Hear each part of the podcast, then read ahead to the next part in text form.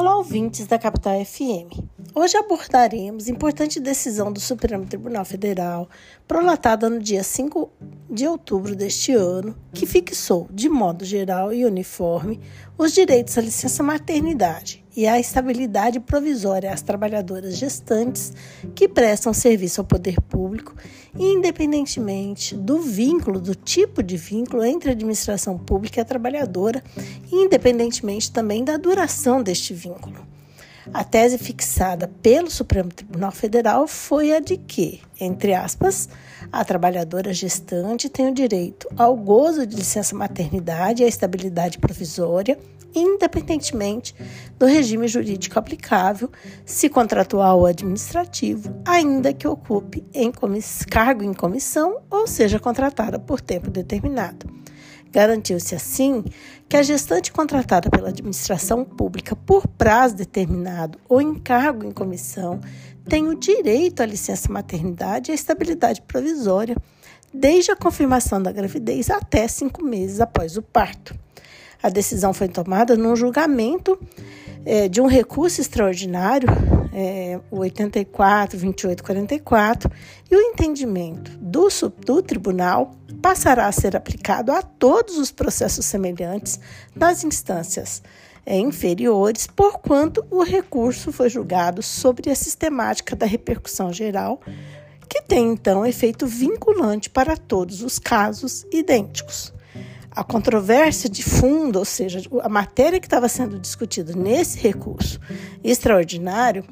dizia respeito a um questionamento do Estado de Santa Catarina contra uma decisão do TJ local, o TJ de Santa Catarina, que havia garantido esses direitos a uma professora contratada por prazo determinado pelo Estado. Vale lembrar que a contratação temporária é uma figura jurídica prevista na Constituição Federal, destinada à contratação de mão de obra pelo poder público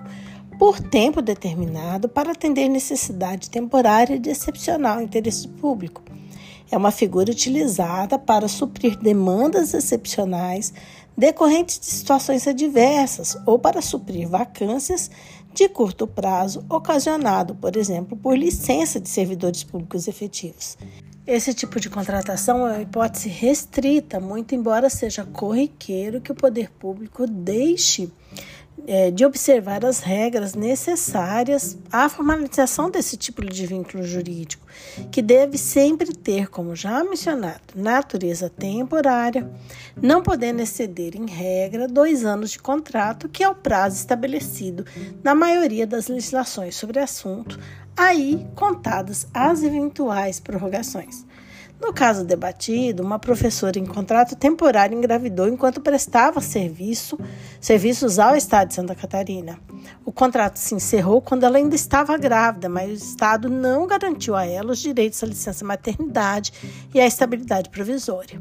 Analisando a situação, o relator do recurso, o ministro Luiz Fux, assinalou que a Constituição da República de 1988 estabeleceu que a trabalhadora gestante tem direito a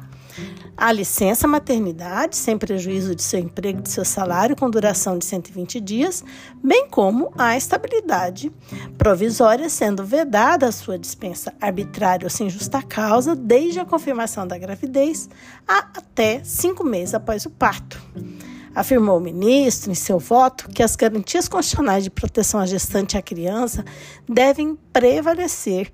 independentemente da natureza do vínculo, do prazo do contrato ou da forma da, do provimento daquele cargo. Segundo ele, esses direitos têm por objetivo de proteger a maternidade e a infância, pois permitem tanto a recuperação física e mental da mulher no período pós-parto, quanto a atenção às necessidades da criança, em especial a amamentação e o tempo de convívio familiar, essencial ao desenvolvimento infantil. Para o ministro e seus pares, a importância de proteger a mãe e a criança justifica que os direitos à licença maternidade e à estabilidade provisória sejam garantidos às mulheres trabalhadoras, independentemente da forma de contratação. Assim, esses direitos também devem ser assegurados às servidoras públicas gestantes, contratadas por prazo determinado ou ocupantes de cargo em comissão. Na avaliação do ministro, não deve ser admitida nenhuma diferenciação artificial entre as trabalhadoras da esfera pública e aquelas da esfera privada, seja qual for o tipo do contrato em questão. Pensar de modo diferente, ao seu ver, seria admitir que a servidora contratada a título precário jamais contaria com a tranquilidade e a segurança para exercer a maternidade e estaria à mercê do desejo unilateral do tomador de seu serviço.